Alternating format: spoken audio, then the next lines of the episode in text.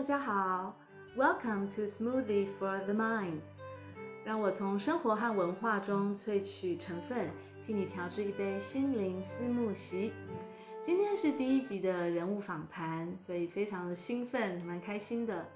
在节目开始之前，要和大家先分享一则好消息，那就是心灵思慕席也要在 Sound On 的平台上架了。Sound On 是一个非常顶尖的华语 Podcast 平台，上面的节目啊包罗万象，我相信每一个人都可以找到很多属于自己，然后也可以启发自己，带来更多灵感的节目。大家也可以去 Sound On 的 App 中下载，找到很多自属于自己的另一个空间。S O U N D O N Sound On。那呃，因为自己是忠实粉丝嘛，所以我特别的兴奋，将能够在 Sound On 的平台中看到心灵思慕西。今天第一集的访谈节目，我们邀请到的是啊 m a g d a l i n m a g d a l i n 他是一名德国的摄影师，但是他也有许多的身份。他是我心中的跨文化达人，然后他自己也是设计师，同时也是一位非常成功的母亲。然后也是朋友中的这个灵感的来源。Magda 她也有一个非常亲切的名字，叫做林美琪。对，就是你想的那个美琪，没有错。那为什么呢？那当然跟她还有台湾之间也有一个紧密的连接喽。那我们今天就来听听看 Magda 分享她的故事。Hi Magda. Hi Ruby. Hi, thank you for being my very first guest. It's for Smoothie for the Mind, and this is our first time actually recording also a video for the program. So thank you. No problem. Um, as I had said earlier uh, in introduction, that Magda is um, not only an intercultural expert, I, in my mind, but also with your working experience um, and living experience in both Taiwan and Germany, I think you also have some stories to share. So let's begin with um, Taiwan. Let's um, turn back time. How did you first encounter Taiwan? Okay, so the very first time I heard about Taiwan was when I was working with a Chinese graphic designer in Berlin, and he went on a business trip to Taipei. And then I thought, wow, this sounds like a nice city. I think he was right. Yes, but funny that I've never heard about Taipei before, so I thought, okay, that is maybe a good moment now to do and study abroad. And I applied at the University of Shijian. Shijian Yes, for design. And then, well, me and my two friends, we just flew to Taiwan, and then we were there as exchange students. Mm -hmm. And I'm sure something happened that, that motivated you to stay because you stayed for eight years. Well, actually, it was like that. Actually, I met my husband, my husband right now. I met him one week after arrival Mm. in university, and I was asking him for the internet password for the university. Right. and he even couldn't speak English, so he called a friend to gave me to communicate with him, give me the password, and I thought, okay, that's going to be very interesting. Okay. but I thought he was cute, and then um, well, we we we came together, and after that, I actually went back to Germany for a year to finish my studies, and then I applied for a scholarship for Chinese studies and a master at the same university. Um, yeah, to be able to be with him because he only started university when I was already done, basically. Right. So I had to make a decision, and I thought, okay, I have nothing to lose. I have no job. I just finished my studies. Why not just go to Taiwan? Mm. Go to, yeah, follow my husband. Yeah. Okay. And but um, you then later on you studied graphic design, Yes, I studied graphic design. right? But then you started uh, photography in Taiwan, or did you also do other Um, jobs? So it was like that. I actually start, uh, studied graphic design with a focus on typography and photography. So I always did phot- photography, but never on, but, but I, I just never photographed kids, right? So photography was always a big part of my studies and also in my life. But then I moved to Taiwan. I started like in Chinese language class Hmm? and I started and after finishing the language class I started the masters but then I got pregnant Ah. with my first child. And that was the moment when I really thought of okay, what am I going to do? Because I'm studying in a foreign country in Chinese. And it was just a lot. And in the end, I just skipped the studies, Right. the master studies. And with my with my child, with Noah, uh, I started to do pictures of him and then a lot of friends were asking me to take their pictures because they saw Noah's pictures. Mm. So I basically really just slipped into that kind of field. It was never my plan to to to start a career as a newborn or baby or family photographer. It just happened. Right.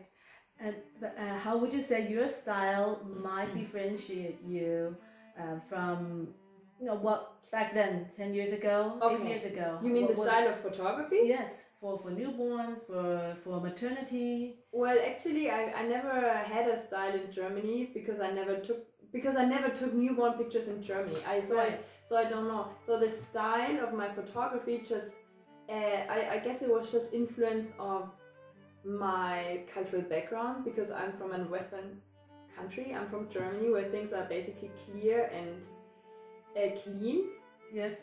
rather than being very cute. Okay. And okay. I guess if you want to compare German kind of style and a, or maybe Western kind of photography compared to Taiwanese photography, then it's more clean, more real, more doc, more doc, documentary style Mhm. rather than being very cute. Yeah. And Okay. Taiwanese style, I guess it's more model-like, more fashion, Right. more cute. Mm. And then, as a foreigner in Taiwan, you're, I think you're automatically in the in the group of foreigners, and all these foreigners were also liking the Western style of photography. So it was easy for me to just follow my own sense of Mhm. beauty or my own sense of pictures, what I like. The the other foreigners also liked, so it was really easy for me to basically work Yeah. with the things I like and also to sell it Mm. I see. to the groups of foreigners where I lived in. Okay. But my next question would be newborns are always never really in control, right? Um, can you share with us what a, a typical um, working procedure for you would be if you're taking a newborn photo? And how long would it take you to really? You're probably a perfectionist. All artists are kind of perfectionists, right? Yes. So, how? Actually, I have to say that for me personally, newborns are the only object that is very controllable Oh, if you okay. work with human beings, to be Okay. honest. I really have to say that this is the only object that is the best controllable because it's if you take newborn pictures with a very new baby, it basically sleeps all the time. So Okay. it's really easy to fulfill their needs. Like they only have to be warm and fed and happy, and you can take beautiful pictures. But anyway, in my in my style, they can do whatever they want. If they are awake or if they're sleeping, it doesn't matter. As long as they are connected to the family and the mother, they are just happy, and then, Mm. and then it's easy to take pictures with them. So um, the procedure is just the family arrives, the baby will feed, they do either bottle feeding or breastfeeding, whatever.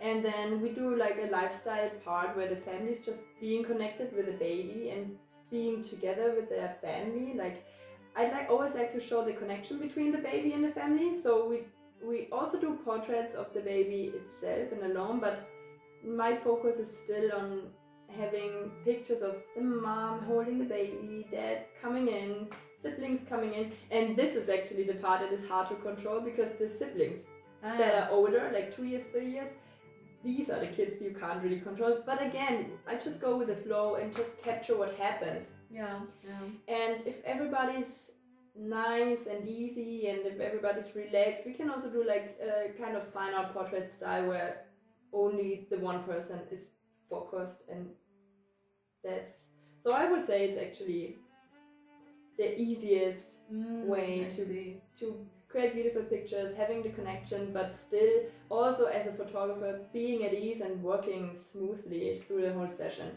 Right. So for for for parents to be, what would be you think the the the, the ideal time um, for a newborn photo?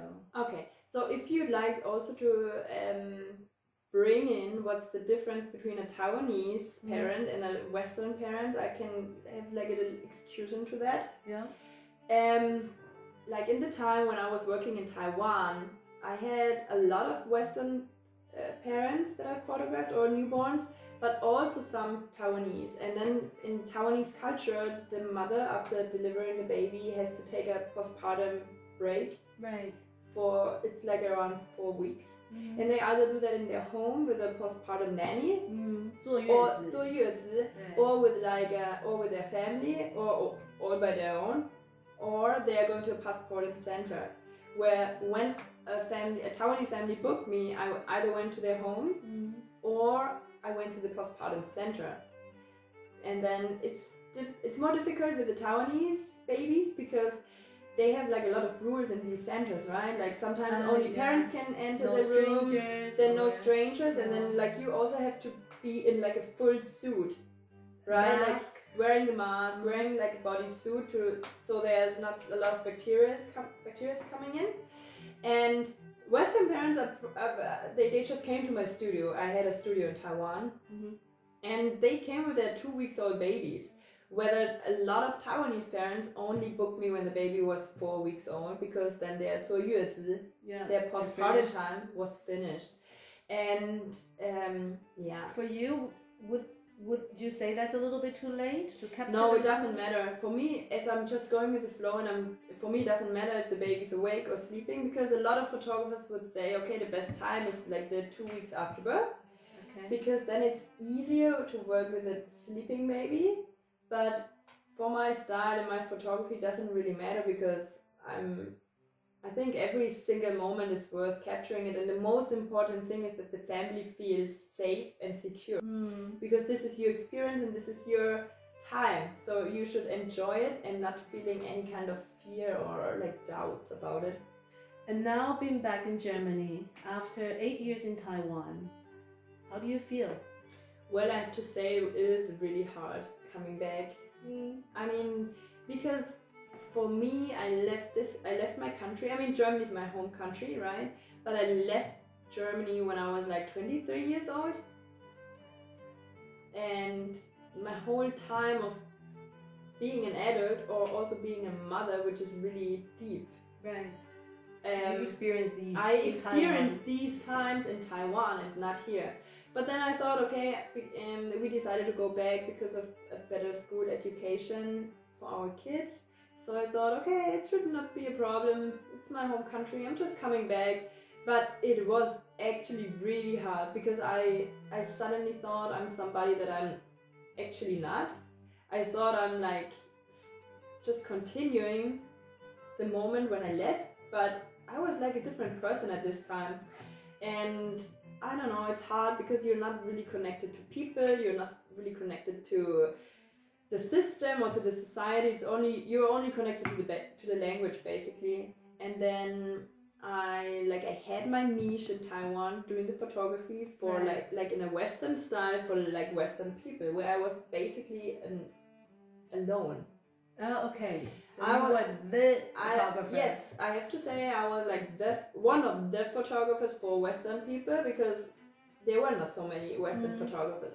Coming back to Germany was it, it's hard because there are a lot of photographers and a lot of German photographers, and Right. I'm suddenly again German serving Germans. I'm not Mm. here serving a niche. Right. So it was kind of a journey to find out who am I, who is, who are my clients, and do I want to continue the style that I started in Taiwan that actually doesn't really necessarily fit to the clients I'm having here.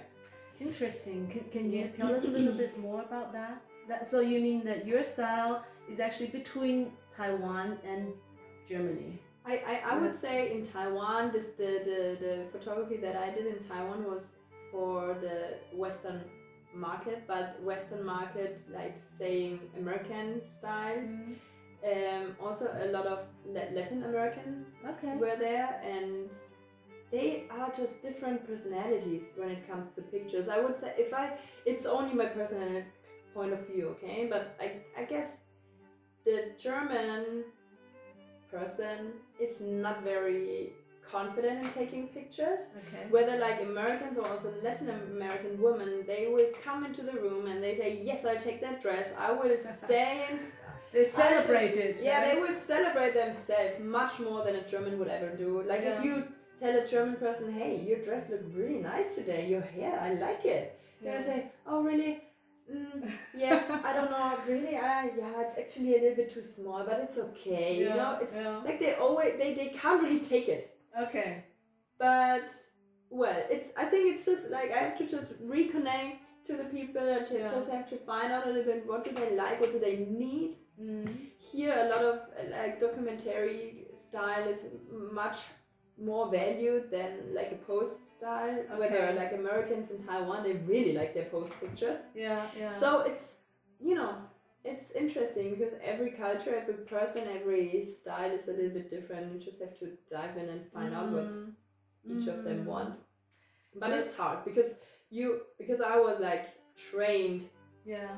to fulfill their needs and suddenly i have to train into a different kind of direction i would say And when I was living in America, I noticed that they really invest thoughts and money yes into family photos. yes and taiwanese are actually the same Yeah. i mean if Ta- would do this annually, right? yeah, yeah no, even- they I, I guess taiwanese would not really do annual family pictures but for example like wedding photography is really big in taiwan Yeah. and like the couple knows when they're going to marry they will invest a lot of money for a wedding photographers and then they and then they will do like three scenes in the studio and three scenes outdoors with Five like gowns. five gowns Yeah. and like hair makeup everything um and americans they know they invest in the family pictures yes Right. they and they also spend the money and my impression in germany is so far that people here they are like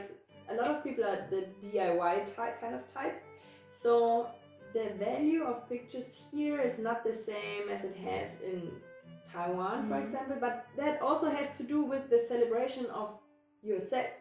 Because if you want to celebrate yourself if you want to show yourself you know if you want to post to social media facebook instagram whatever and what and the taiwanese do that if they go to a wedding photographer they post all their pictures. They they basically exhibit their yeah, pictures Yeah. and then they become worth it because it's nice to have them and other people will say good things about it but um, i think germans are not really mm, using social media s- as much as taiwanese would do so they i, I guess So it's all kind of connected it's a little bit hard to say it's Mm. like that or it's black it's not black and white but it's No. all connected Then, so you are still trying to navigate and, and come up with the best strategy back home with a different Magda. yeah right? back home with a different ma- market and also with a different kind of um, job situation because in taiwan i was like only a mother and doing the photography besides that Mhm. whether here i have to do uh, like i have to i have a part-time job and doing the photography and doing the family and finding back to the culture finding back to life Yeah, here yeah. it's like a lot of things to juggle to here juggle, yeah. but in Taiwan it was just way easier. I mean, you know yourself. In Taiwan, everything is there right away. You want you want to have something to eat. Okay, you go downstairs, get Ah. something to eat. If you want to have your internet done, you call someone, and five minutes later, someone comes and get your internet Right. done. What you have to do here is waiting, do it yourself, and wait Mm, for appointments. yeah. This makes it harder, you know. Right. right. But But I have somehow came to also appreciate, um, you know, having to wait, having to wait till Monday before you can go grocery shopping, for Sure. example. And I feel that, you know, as a mom, I, I've noticed that this is actually not necessarily um, all negative. I was a little afraid when I first moved to Austria from Taiwan. I thought, oh, nothing's gonna be open. Maybe starting Saturday afternoon. What should I do? But then I came to also appreciate the other side of this kind of inconvenience. well, everything has its pros and cons, Yeah. right? Because a European lifestyle is way slower and way more relaxed than a Taiwanese Yeah. kind of lifestyle. But with the more convenience, of course, you the more pressure you create for yourself, right? That's true. So you can't say that the, that one side is good and the other one is bad. It's just Mhm. completely different. Right. And how are your kids adapting? Um, I have to say, my kids they adapted really fast. They get in like kindergarten and school really easy. It was not not ever a problem for them. They also never look back. But this is what I like about kids because they are never very sentimental about their Mhm. past. At least in this age, okay. I mean, my kids are three and six. right? Yeah. They just live the moment, and whenever they are together with the parents, I think they are fine and happy. So it's only hard for the parents. It's not it's not a big deal for the kids. They adjusted very well. The language was no problem. Everything was fine. Yeah, but you know, in Chinese we have a saying called "wei mu zhe qiang." Mm-hmm. That means motherhood makes you strong. Yes, that's true. That yeah. I mean, that's also part. Like that's also why I'm a newborn and and um, maternity photographer because I really celebrate the mother because what they are doing is like crazy right. And that's also one of the reasons why I never want to have a picture without the mother. Mm-hmm. They always have to be in because I really celebrate mothers yeah. because they are the heroes. They can what they are what what they do for their kids and what they are capable of doing is really extreme. like what you're doing now, you move back. The main motivation is education. Yes, the kids, main right? motivation is seriously the kids. Yes. Yeah. Wow. Kudos to moms. Yes. Well, thank you so much. We're looking forward to see more beautiful works. Uh, so here I'm going to share um, on on my Facebook page some beautiful maternity and also newborn photos from Magda. So Thank thank, you. you. Bye bye. Bye.